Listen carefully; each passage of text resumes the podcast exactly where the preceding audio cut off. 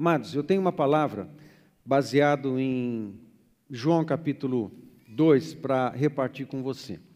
Mas ah, tem um texto que eu quero ler antes, porque eu entendo que é uma direção que Deus Deus está dando e de, desde o começo da, do culto, né, nós tivemos algumas sensações, é, algumas visões provavelmente. Uma foi compartilhada. Eu acredito que muitos eu tive visões hoje na hora da adoração. O Ícaro compartilhou comigo uma visão que ele teve relacionada ao arrebatamento.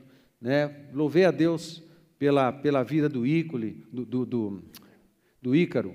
É, e louvo a Deus pela, pela família toda e pela essa, essa disponibilidade ao Espírito Santo de, de poder ele revelar coisas e falar coisas. E ele veio compartilhar uma visão a respeito do arrebatamento é, e da presença de Jesus, tudo nesse momento de louvor e adoração.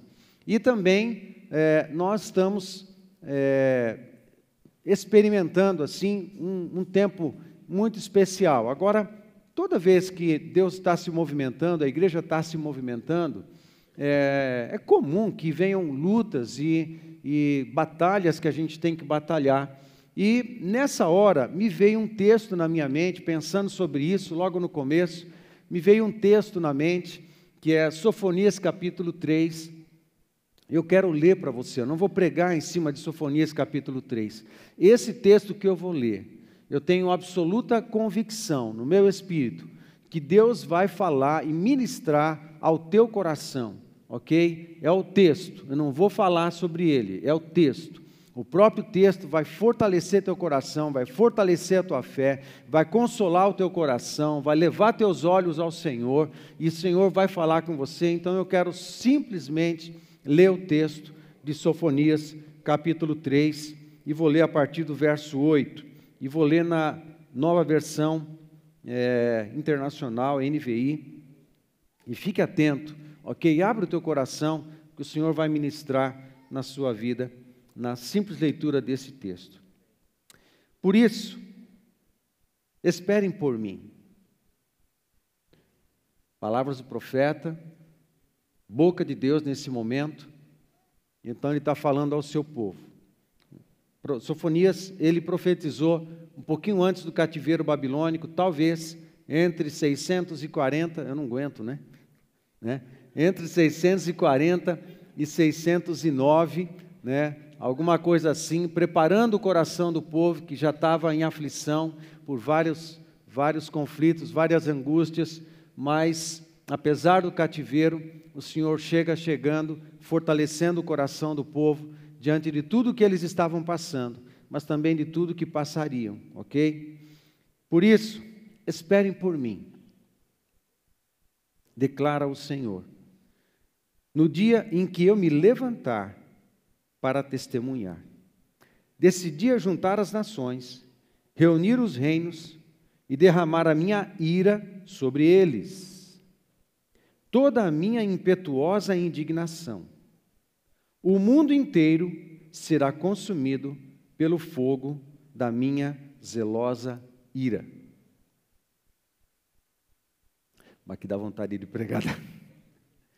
Verso 9: Então purificarei os lábios dos povos, para que todos eles invoquem o nome do Senhor e o sirvam de comum acordo. Desde além dos rios da Etiópia, os meus adoradores, o meu povo disperso, me trará ofertas. Naquele dia, vocês não serão envergonhados pelos seus atos de rebelião, porque retirarei desta cidade os que se regozijam em seu orgulho. Nunca mais vocês verão, serão altivos no meu santo monte.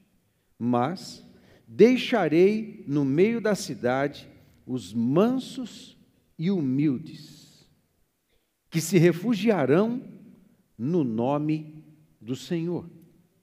O remanescente de Israel não cometerá injustiças, Eles não mentirão, nem se achará engano em suas bocas. Eles se alimentarão e descansarão, sem que ninguém os amedronte. Cante, ó cidade de Sião, exulte, ó Israel, alegre-se, regozije-se de todo o coração, ó cidade de Jerusalém. Você precisa entender, a, a, a figura de Israel e a figura de Jerusalém, para nós da nova aliança, da nova aliança em Cristo, é a figura do povo de Deus. Amém? É a figura da igreja. Ok? Merecia um pouco mais de comentário, mas resumidamente é isso. Ok? O Senhor anulou a sentença contra você. Ele fez na cruz do Calvário. Ele fez retroceder os seus inimigos. O Senhor, o Rei de Israel, está em seu meio. Nunca mais você temerá perigo algum. Naquele dia se dirá a Jerusalém: Não tema, ó Sião, não deixe suas mãos enfraquecerem. Não tema, irmão. Não tema, família. Não tema, casais. Não tema, filho de Deus. Não deixem as suas mãos enfraquecerem. O Senhor, o seu Deus, está em seu meio. Poderoso para salvar. O Senhor está em seu meio, poderoso para salvar. Ele se regozijará em você, com o seu amor a renovará, o renovará. Ele se regozijará em você, com brados de alegria. Eu ajuntarei os que choram pelas festas fixas, os que se afastaram de vocês para isso, para que isso não mais pese como vergonha. Nessa época, agirei contra todos os que oprimiram vocês, salvarei os aleijados e ajuntarei os dispersos. Darei a eles louvor e honra em todas as terras onde foram envergonhados. Naquele tempo, naquele tempo eu ajuntarei vocês. Naquele tempo os trarei para casa. Eu lhes darei honra e louvor entre todos os povos da terra, quando eu restaurar a sua sorte de diante dos seus próprios olhos, diz o Senhor. Ele restaura a sorte. Ele restaura a sorte. Ele restaura a sorte do seu povo. Ele restaura a sorte dos seus filhos. Ele dá força ao cansado. Ele fortalece. Ele dá esperança ao desesperançado. Ele te consola e te dá alegria no dia da tristeza. O Senhor está no seu meio. O Senhor está no seu meio para salvar. Para salvar. Poderoso para salvar. Se você, de alguma forma, está atribulado, lutando lutas diversas na sua vida, o Senhor está dizendo para você: Ele está com você. Ele é poderoso para salvar, para te fortalecer. Ele está no meio da sua vida e Ele vai mudar a sua sorte. Já tem mudado. Já tem mudado. Lá na cruz do Calvário. Já tem mudado a nossa sorte. Amém, queridos? Nós já temos a nossa vida transformada pelo Evangelho. Mas às vezes a gente precisa lembrar de algumas verdades. O Senhor é contigo, irmão. O Senhor é contigo. O Senhor é contigo, varão. O Senhor é contigo, varoa.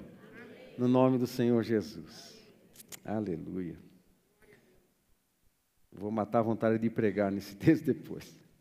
Abre em João capítulo 2. Bodas as bodas de Caná da Galiléia, segundo o registro de João, é o primeiro dos milagres da lista dos sete milagres de João, é, e provavelmente comparado com os demais evangelhos também foi o primeiro milagre. Com esses milagres, segundo João, Jesus inaugura ah, o seu ministério dentro de uma festa.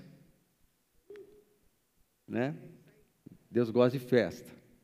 Deus deixou sete festas solenes para ser celebrada pelo seu povo é, como estatuto perpétuo.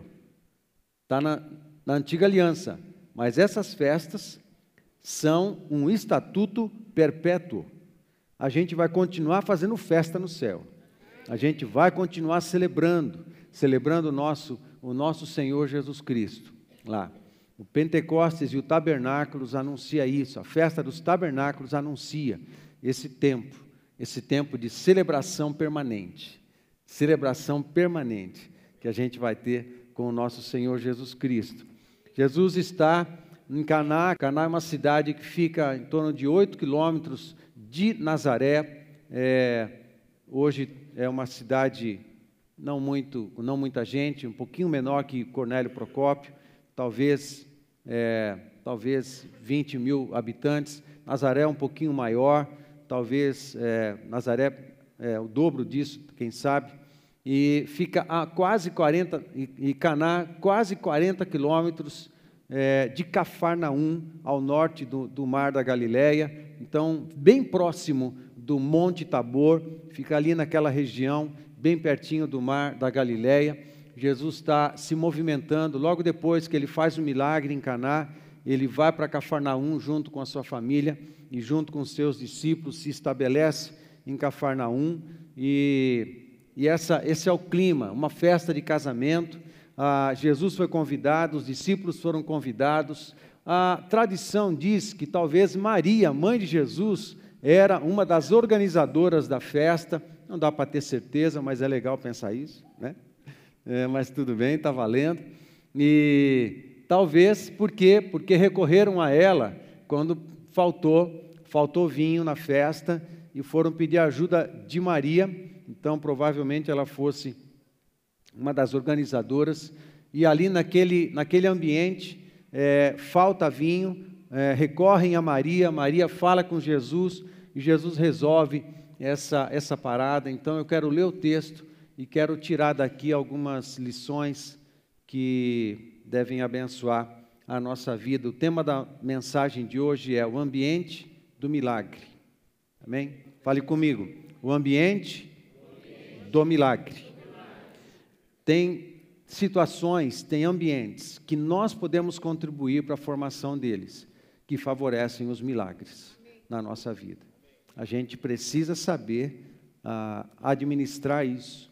Parece que Deus nos dá graça e sabedoria para podermos produzir esses ambientes na nossa vida, os ambientes dos milagres. É, evidentemente, respeitando também a importância e o poder e até o sobrenatural do cotidiano, do ordinário, daquilo que é, acontece no dia comum. Né? O comum também pode ser regado e revestido né, do, do sobrenatural, mas o comum para nós também é sobrenatural, quando a gente levanta e consegue falar com o Senhor, e Ele nos ouve e abençoa o nosso dia, é, num dia comum, num dia comum, o Senhor está conosco, num dia comum, Ele ouve as nossas orações, num dia comum, a gente sente a Sua presença. Num dia comum, Ele provê nossas necessidades. Num dia comum, Ele é, consola o nosso coração, Ele nos fortalece. Num dia comum, Ele se manifesta e faz de um dia comum é, uma, uma, um dia muito, muito especial e ainda é comum. E assim a gente vai convivendo né, com essas situações todas.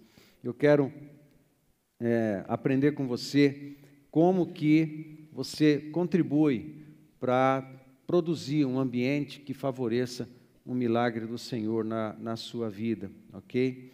É, eu, eu, preciso é, falar uma outra coisa antes de ler o texto, porque a, a vida cristã, a vida cristã, o Evangelho, ela não é uma, uma vida em que você é, é, é uma vida toda ela em busca das bênçãos do sobrenatural e das bênçãos do milagre. Isso, amados, é, é muito importante, porque a, a vida cristã não, não pode ser resumida é, numa busca incessante por bênçãos, para que tudo vai dando certo na nossa vida. É, é muito mais dinâmico do que isso.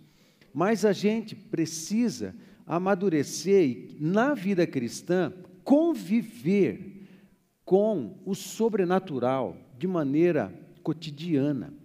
É, esse é um segredo. Eu convivo com o sobrenatural a todo instante. Ah, eu não vivo a vida cristã assim, eu vou, eu vou atrás do milagre, estou precisando de um milagre, estou precisando de um recurso, estou precisando de uma provisão, estou precisando de uma bênção, e eu busco a Deus e vou no culto da bênção, e vou no culto da. Tudo bênção, a gente precisa, nós todos precisamos de bênçãos, é verdade, nós carecemos das graças, carecemos das misericórdias, carecemos das bênçãos, mas ah, ah, o foco da nossa vida cristã não é isso. O legal é quando a gente, na maturidade cristã, aprender a conviver com o recurso do sobrenatural cotidianamente. E esse recurso do sobrenatural não apenas nos fortalecer, e não apenas nos consolar, e não apenas nos capacitar, como também nos empoderar para cumprirmos a nossa missão, o nosso chamado. Amém, queridos? Nós temos uma missão a cumprir. A grande coisa da vida com o Senhor não é sermos supridos de todas as nossas necessidades. A grande coisa na vida cristã é contribuirmos com os propósitos eternos eternos do Senhor, que tem a ver com a implantação do seu reino. Um plano eterno, porque ele foi, ele foi planejado pelo papai antes da criação de todas as coisas e tem a ver com a implantação do reino de Deus e a implantação do, da, e a restauração de todas as coisas com todas as coisas se sujeitando ao senhorio de Jesus Cristo. Amém, queridos? O plano é eterno está em execução. Tem algo que Deus está realizando e nós nos tornamos parceiros missionários quando conhecemos a Jesus. Há uma missão que Jesus tem que dar continuidade. Ele veio, nasceu, é, morreu, ressuscitou, levantou um time, deu nascimento à igreja na cruz e no Pentecostes, ascendeu ao céu e a igreja agora dá continuidade a uma missão. E a igreja é empoderada para ela dar continuidade a essa missão. E nessa continuidade, nessa caminhada cristã, às vezes a gente terá, nós teremos lutas, é evidente, nós teremos dificuldades, nós vamos precisar de todos os recursos sobrenaturais e com muita frequência precisaremos dos milagres do Senhor. Mas entende que o milagre não é o alvo? O milagre é um recurso disponível. É um recurso disponível e eu posso contar com ele.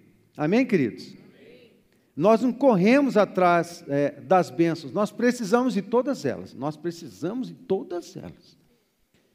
Mas a nossa vida não é em função de correr atrás delas. A gente, na maturidade cristã, a gente convive com a disponibilidade permanente do sobrenatural, do poder, dos anjos, dos milagres, é assim que a gente funciona. Então, agora, a nossa vida, ela, a, a nossa vida e o nosso viver cria ambientes favoráveis envolvendo fé, envolvendo palavra, envolvendo o Espírito Santo, envolvendo oração, envolvendo dependência, envolvendo esperança, envolvendo clamor, envolvendo é, leitura da palavra de Deus, envolvendo, envolvendo a, a, a, realização da vontade do Senhor, o cumprimento do nosso chamado, porque há muitas promessas de poder, de bênção, de unção para aqueles que estão no exercício da sua vocação.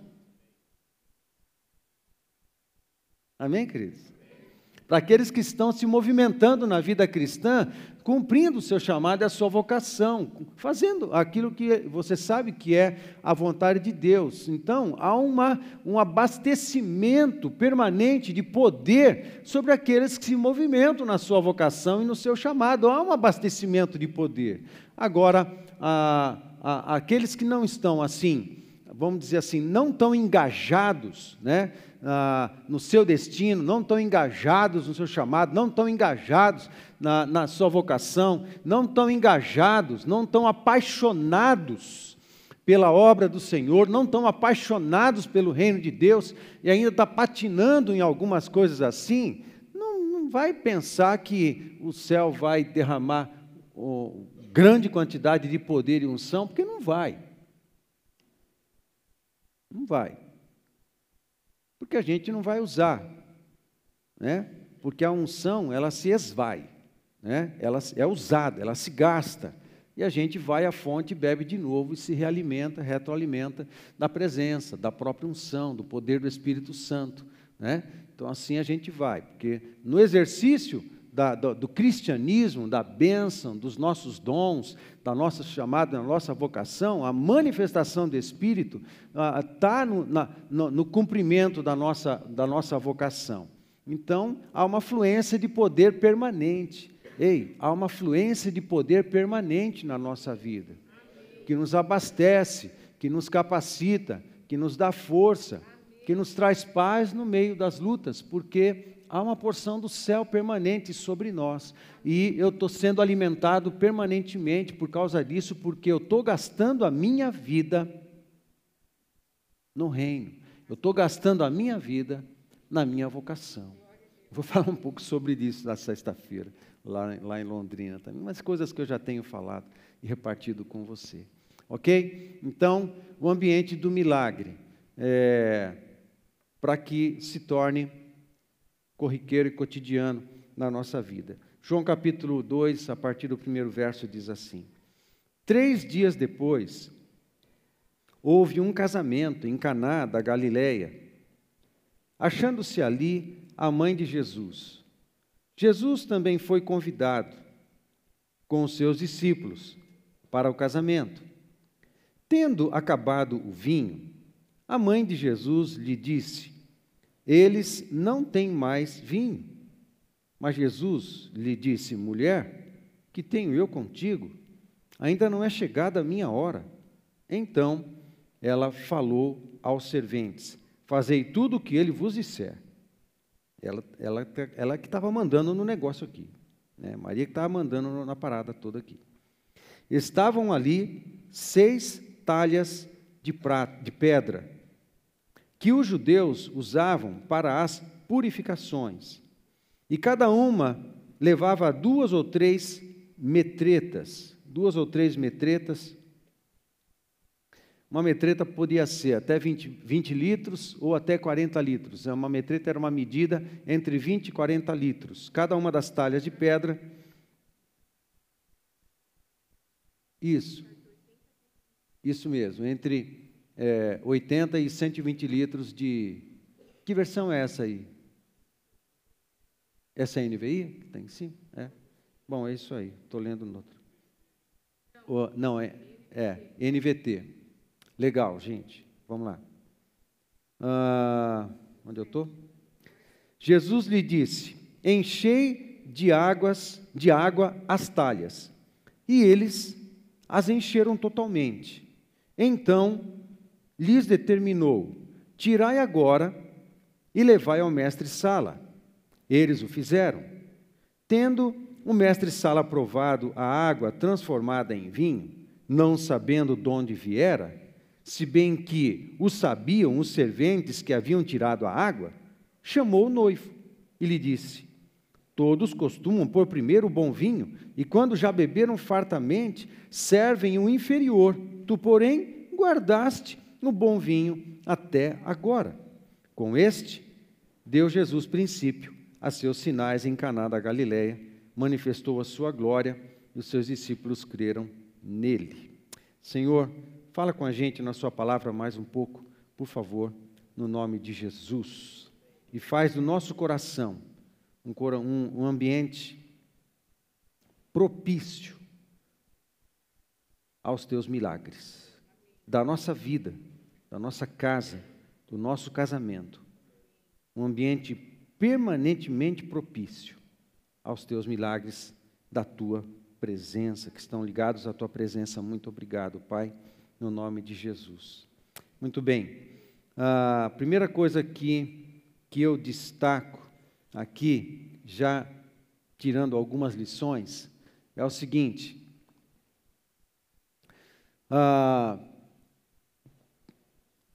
acabar ouvindo uma festa de casamento era uma, uma coisa gravíssima.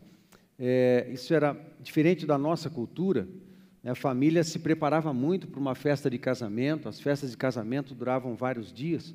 e a família provia todos os convidados de todo alimento, não apenas, mas também é, do vinho. E antes que alguém pense, será que tinha álcool? Tinha álcool, sim. Era vinho, era uma bebida fermentada, sim. Por isso, há conselhos da palavra de Deus para a gente ser prudente, ser cuidadoso é, com isso.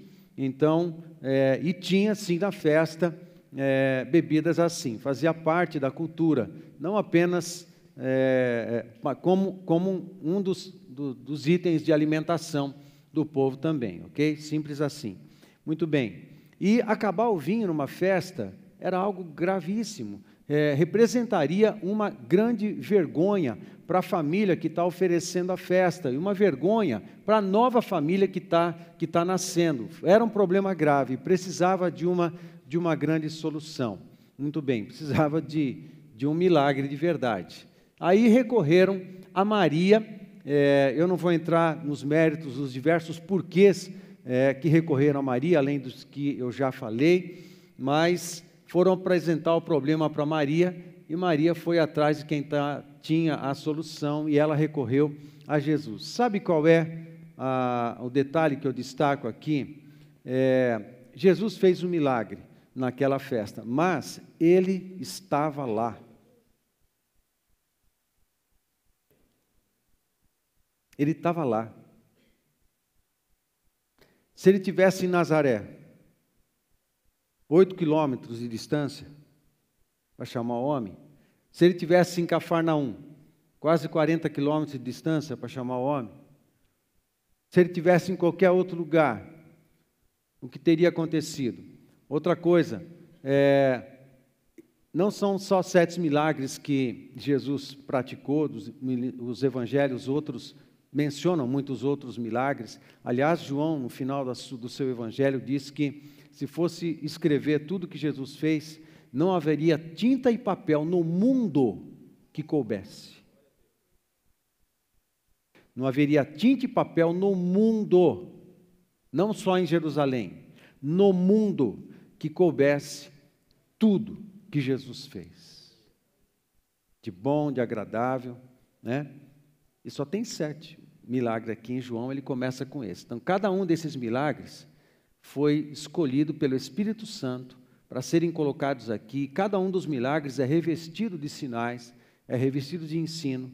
Então a gente quer ser cuidadoso para tentar tirar algumas preciosidades, algumas pedras preciosas aqui desse milagre, o fato de o Espírito Santo ter permitido ou, ou levado João a escrever e colocar esse milagre na lista dos milagres de Jesus. Muito bem. E Jesus estava lá, essa é a diferença. Quem pode fazer o milagre é Ele, mas Ele tem que estar. Sabe, Ele tem que estar. Mas isso é tão precioso na palavra de Deus. Isso é tão precioso. Jeová, Jeová chamar, o Senhor, o Senhor está, o Senhor é presente. Deus se revela no Antigo Testamento como aquele que se manifesta, aquele que está.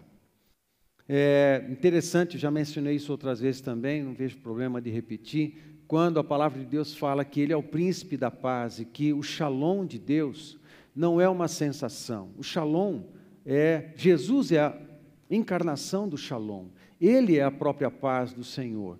Agora, a paz de Deus não é uma sensação de conforto, de segurança, de tranquilidade que Ele envia a paz de Deus é uma manifestação da pessoa, do Senhor Jesus. Ou ele está, ou não tem paz. Amém, queridos?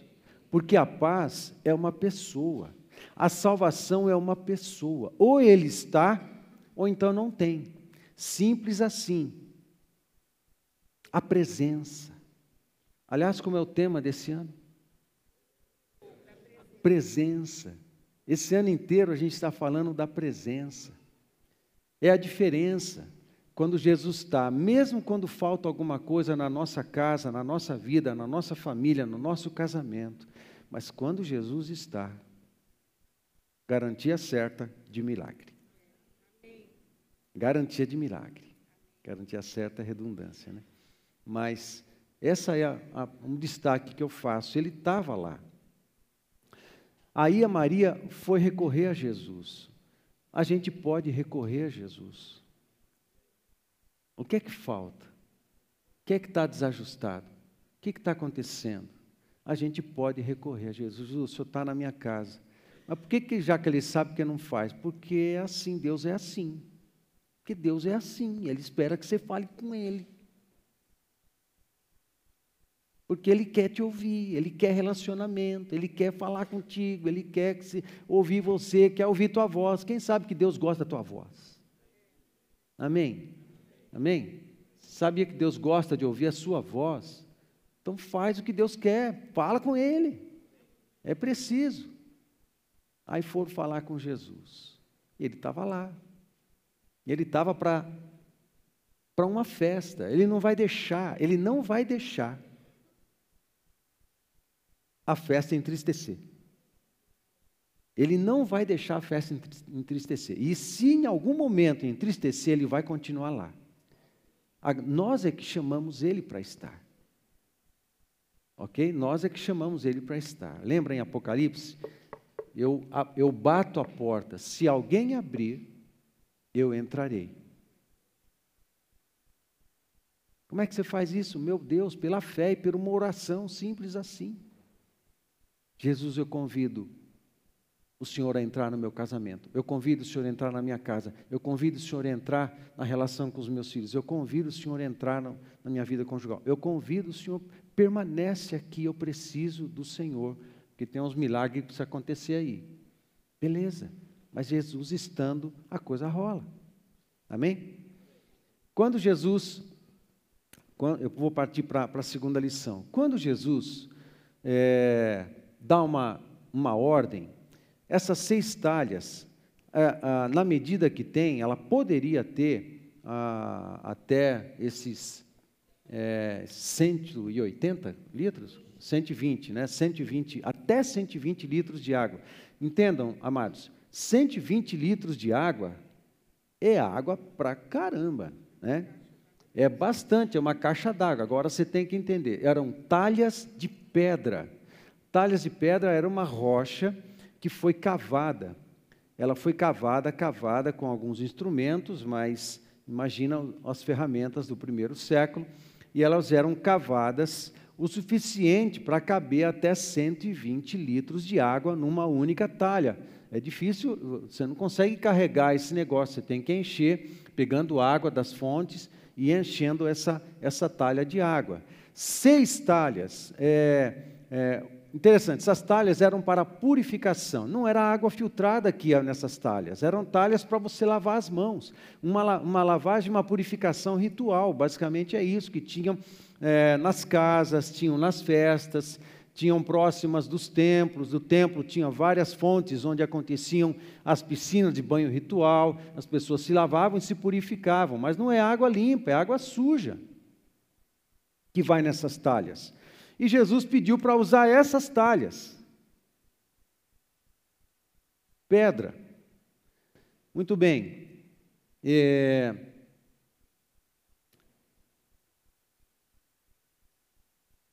Quando as talhas são cavadas devidamente,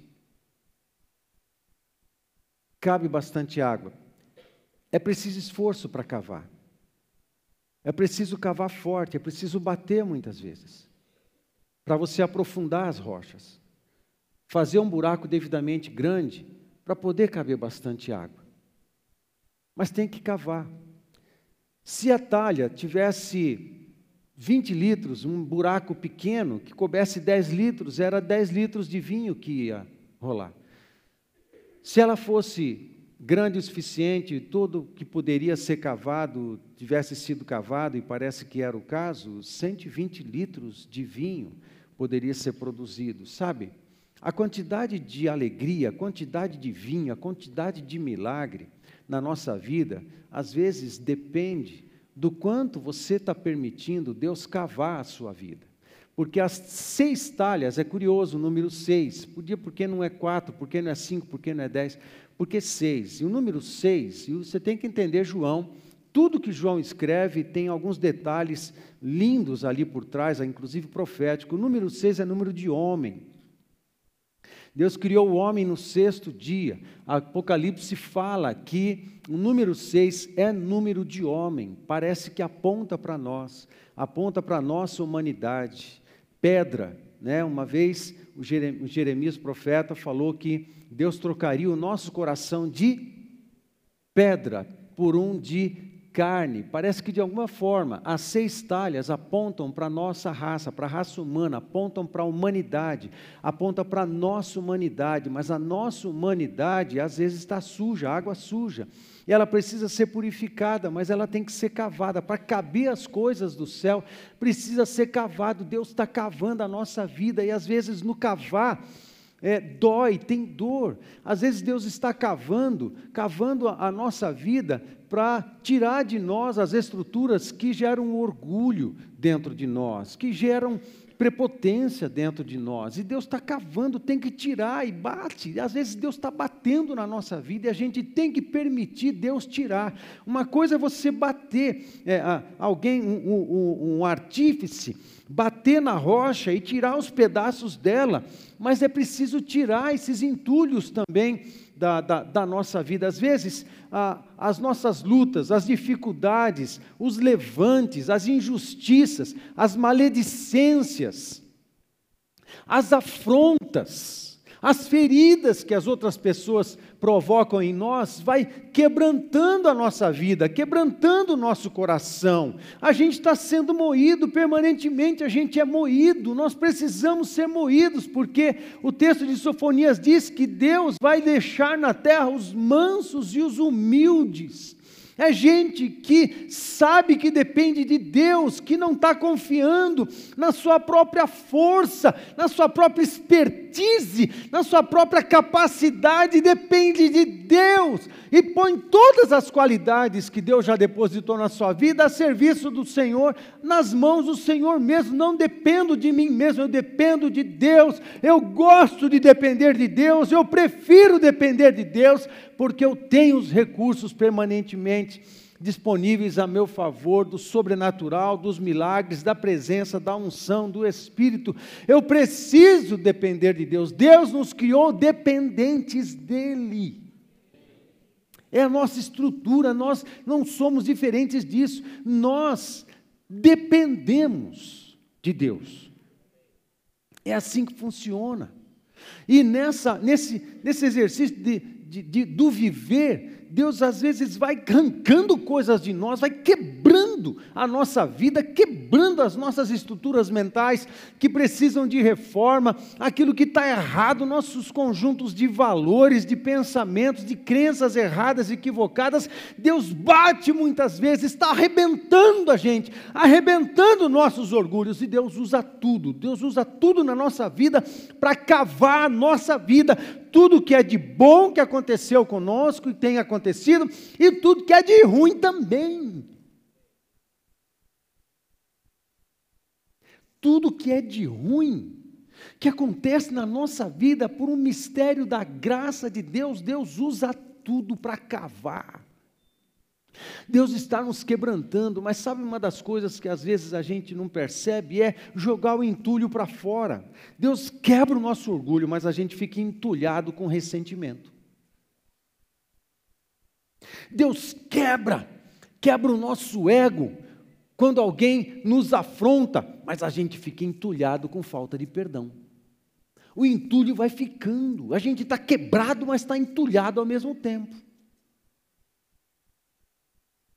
A gente precisa desentulhar a vida, desentulhar o coração, desentulhar a mente e ficar, Senhor, ó oh Deus, tudo que de bom aconteceu, o Senhor está me quebrando para poder caber mais água?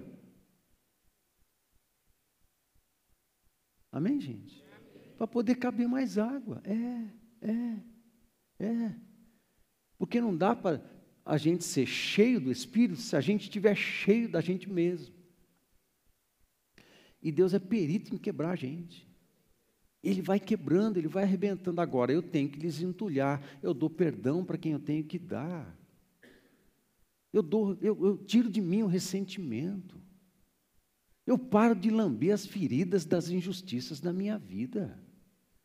Eu paro de me proteger, eu mesmo me protegendo, eu mesmo protegendo o meu coração, o meu ego, o meu emocional, não quero sofrer mais, então eu não, não, não arrisco mais nada, não vou para frente, não vou empreender, não vou para fazer as coisas, não, eu tenho medo de sofrer.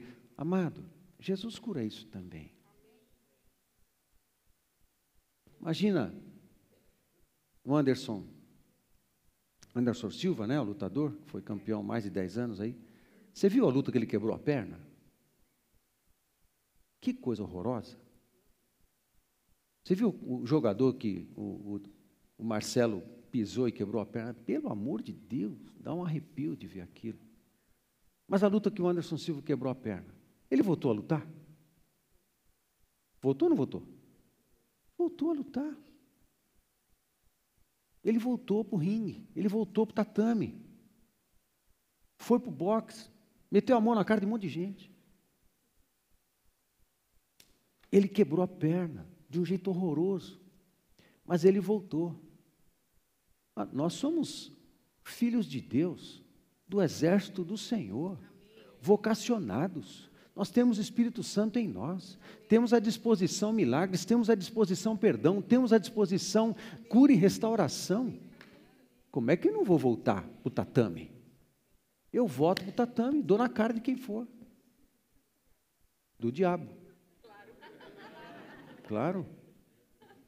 Dá na cara do diabo todas as vezes que for preciso. Não tem problema não.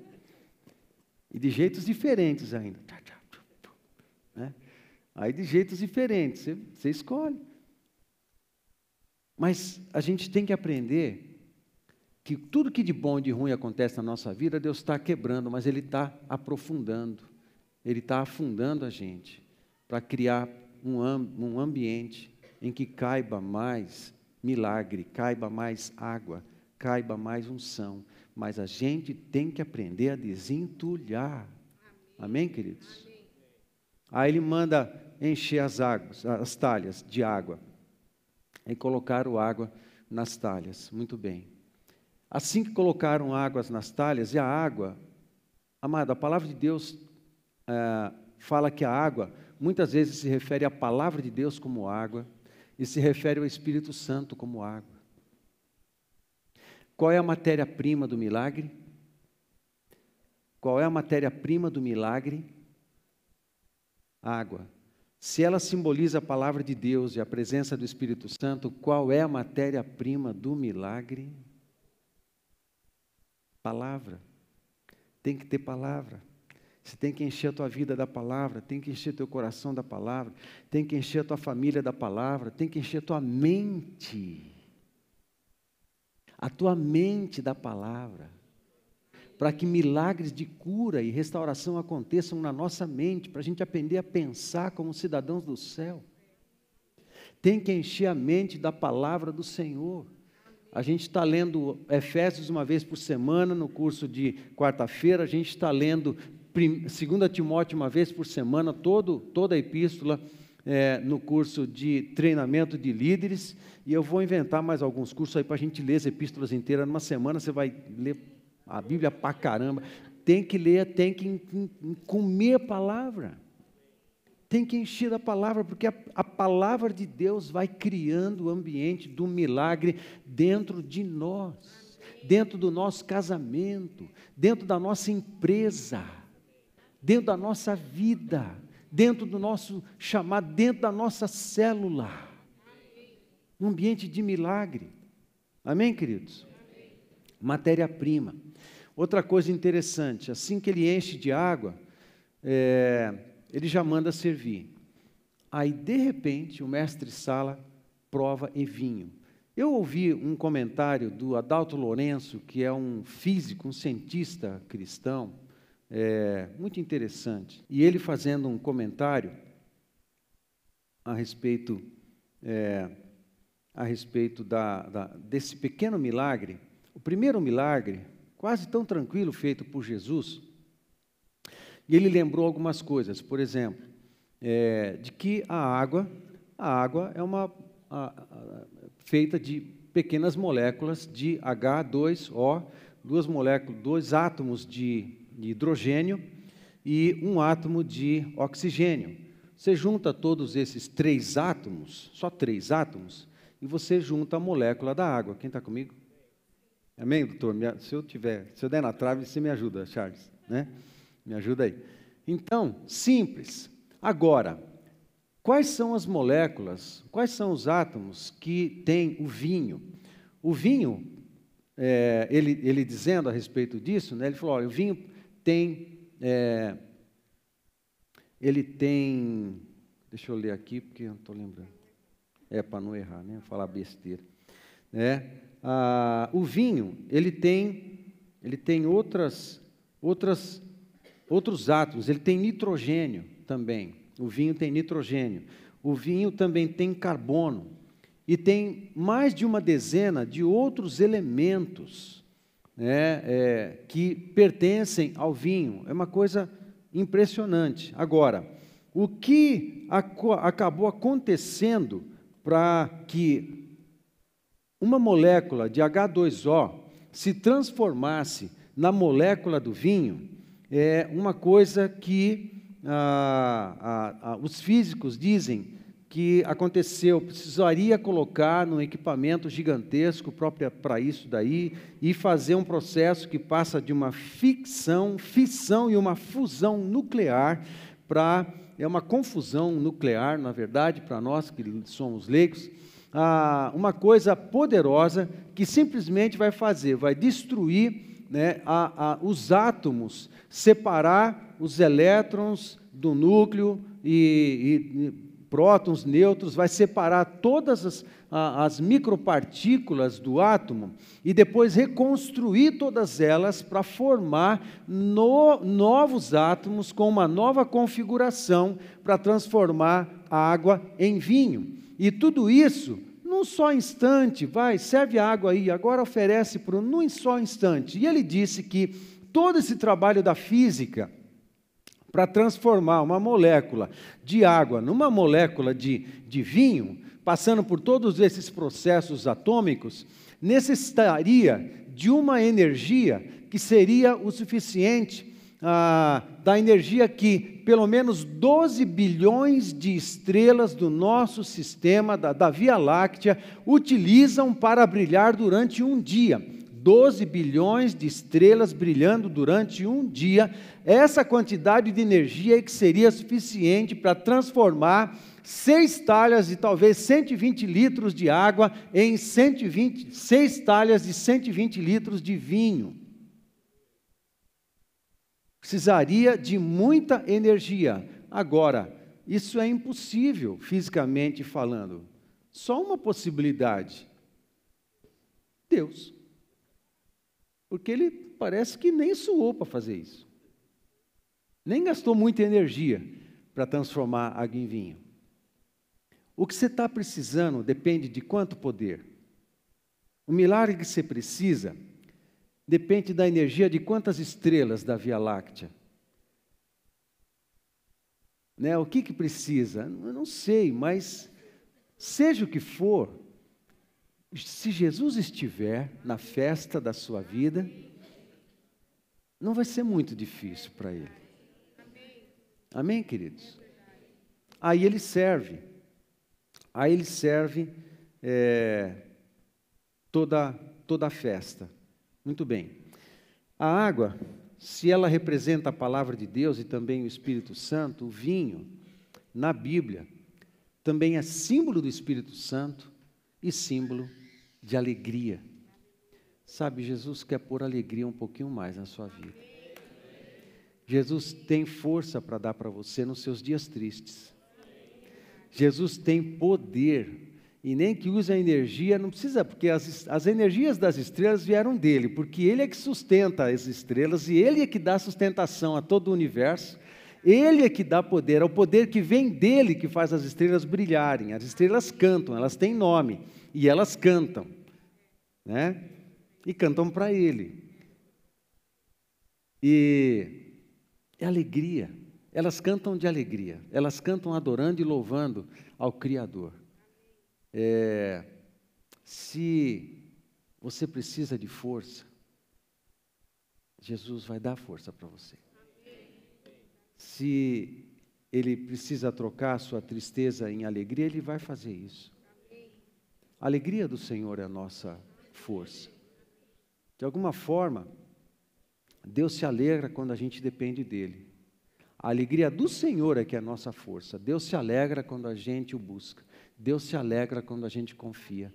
Deus se alegra quando a gente convida Ele para estar dentro das nossas festas, a festa da nossa vida. Ele se alegra. Deixe o coração de Jesus feliz. Essa alegria vai se transformar em poder, em força, em consolo, em milagres, em uma série de milagres, em uma sequência de milagres. Tudo bem, porque a gente tem que se acostumar com os milagres. Tem que fazer parte do nosso dia a dia, do nosso cotidiano. Eu dependo dos milagres. Eu posso, eu sei que eu posso contar. Eu posso contar, eu não estou correndo atrás deles, eu só sei que eu posso contar. Eu posso contar com os milagres de Deus. O que é que te tem trazido tristeza, cansaço, abatimento nesses últimos dias na sua vida?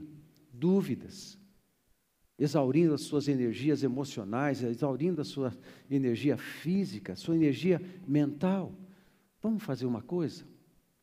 Vamos fazer algumas orações juntos? Vamos orar? Fica de pé comigo.